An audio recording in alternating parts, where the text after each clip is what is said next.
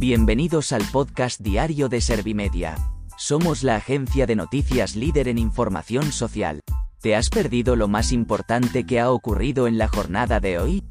A continuación te cuento en menos de un minuto los titulares más destacados de este jueves 1 de diciembre de 2022.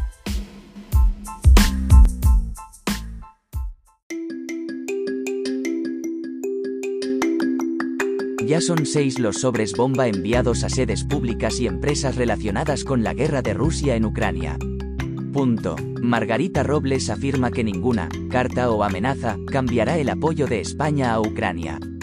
Feijóo anuncia que mirarán si hay alguna posibilidad legal por las palabras de Irene Montero contra el PP.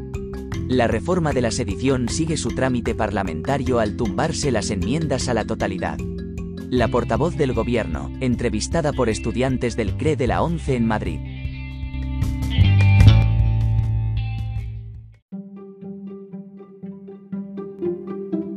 ¿Te han sabido a poco los titulares? Pues ahora te resumo en un par de minutos los datos más importantes de estas noticias. Ya son seis los sobres bomba enviados a sedes públicas y empresas relacionadas con la guerra de Rusia en Ucrania. El Ministerio del Interior ha comunicado que ya se han detectado seis artefactos dirigidos al presidente del gobierno, la ministra de Defensa, las embajadas de Ucrania y Estados Unidos en Madrid, una empresa aragonesa de suministros de armamento y la base aérea de Torrejón. Las investigaciones apuntan a envíos realizados desde España y la Audiencia Nacional los investiga como actos terroristas. Margarita Robles afirma que ninguna carta o amenaza cambiará el apoyo de España a Ucrania.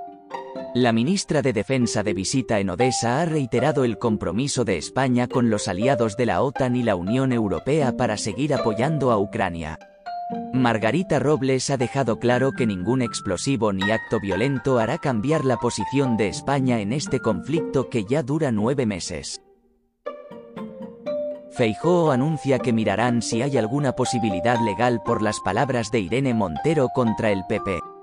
El líder de esta formación ha afirmado que estudiará una posible querella contra la ministra de Igualdad, pero ha comentado que las afirmaciones de diputados y ministros realizadas en las Cortes cuentan con muchas garantías. En esta misma intervención, Feijóo ha señalado que Pedro Sánchez es capaz de calcinar a todo su ejecutivo con tal de salvarse él. La reforma de la sedición sigue su trámite parlamentario al tumbarse las enmiendas a la totalidad. El Pleno del Congreso ha rechazado las cinco enmiendas a la totalidad presentadas por PP, Vox, Ciudadanos, Junts per Catalunya y la CUP. En su defensa de la enmienda el Grupo Popular ha afirmado que cuando gobierne volverá al Código Penal el delito de sedición. Por su parte, los socialistas han acusado a la derecha de querer una Cataluña como la de 2017 y para cambiar esta situación es necesaria esta reforma. La portavoz del gobierno, entrevistada por estudiantes del CRE de la ONCE en Madrid. Isabel Rodríguez ha visitado el Centro de Recursos Educativos de la organización en la capital donde ha conocido las actuaciones que se realizan para la inclusión educativa de los estudiantes ciegos y sordociegos en los centros ordinarios. Asimismo, la ministra portavoz ha participado en el taller de radio del centro donde ha respondido a las curiosidades de los alumnos.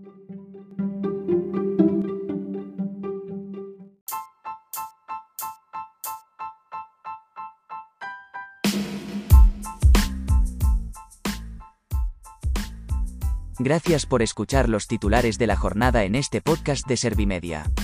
Como habrás notado, soy una inteligencia artificial que está aprendiendo a contar las noticias más relevantes de cada jornada. Poco a poco iré mejorando.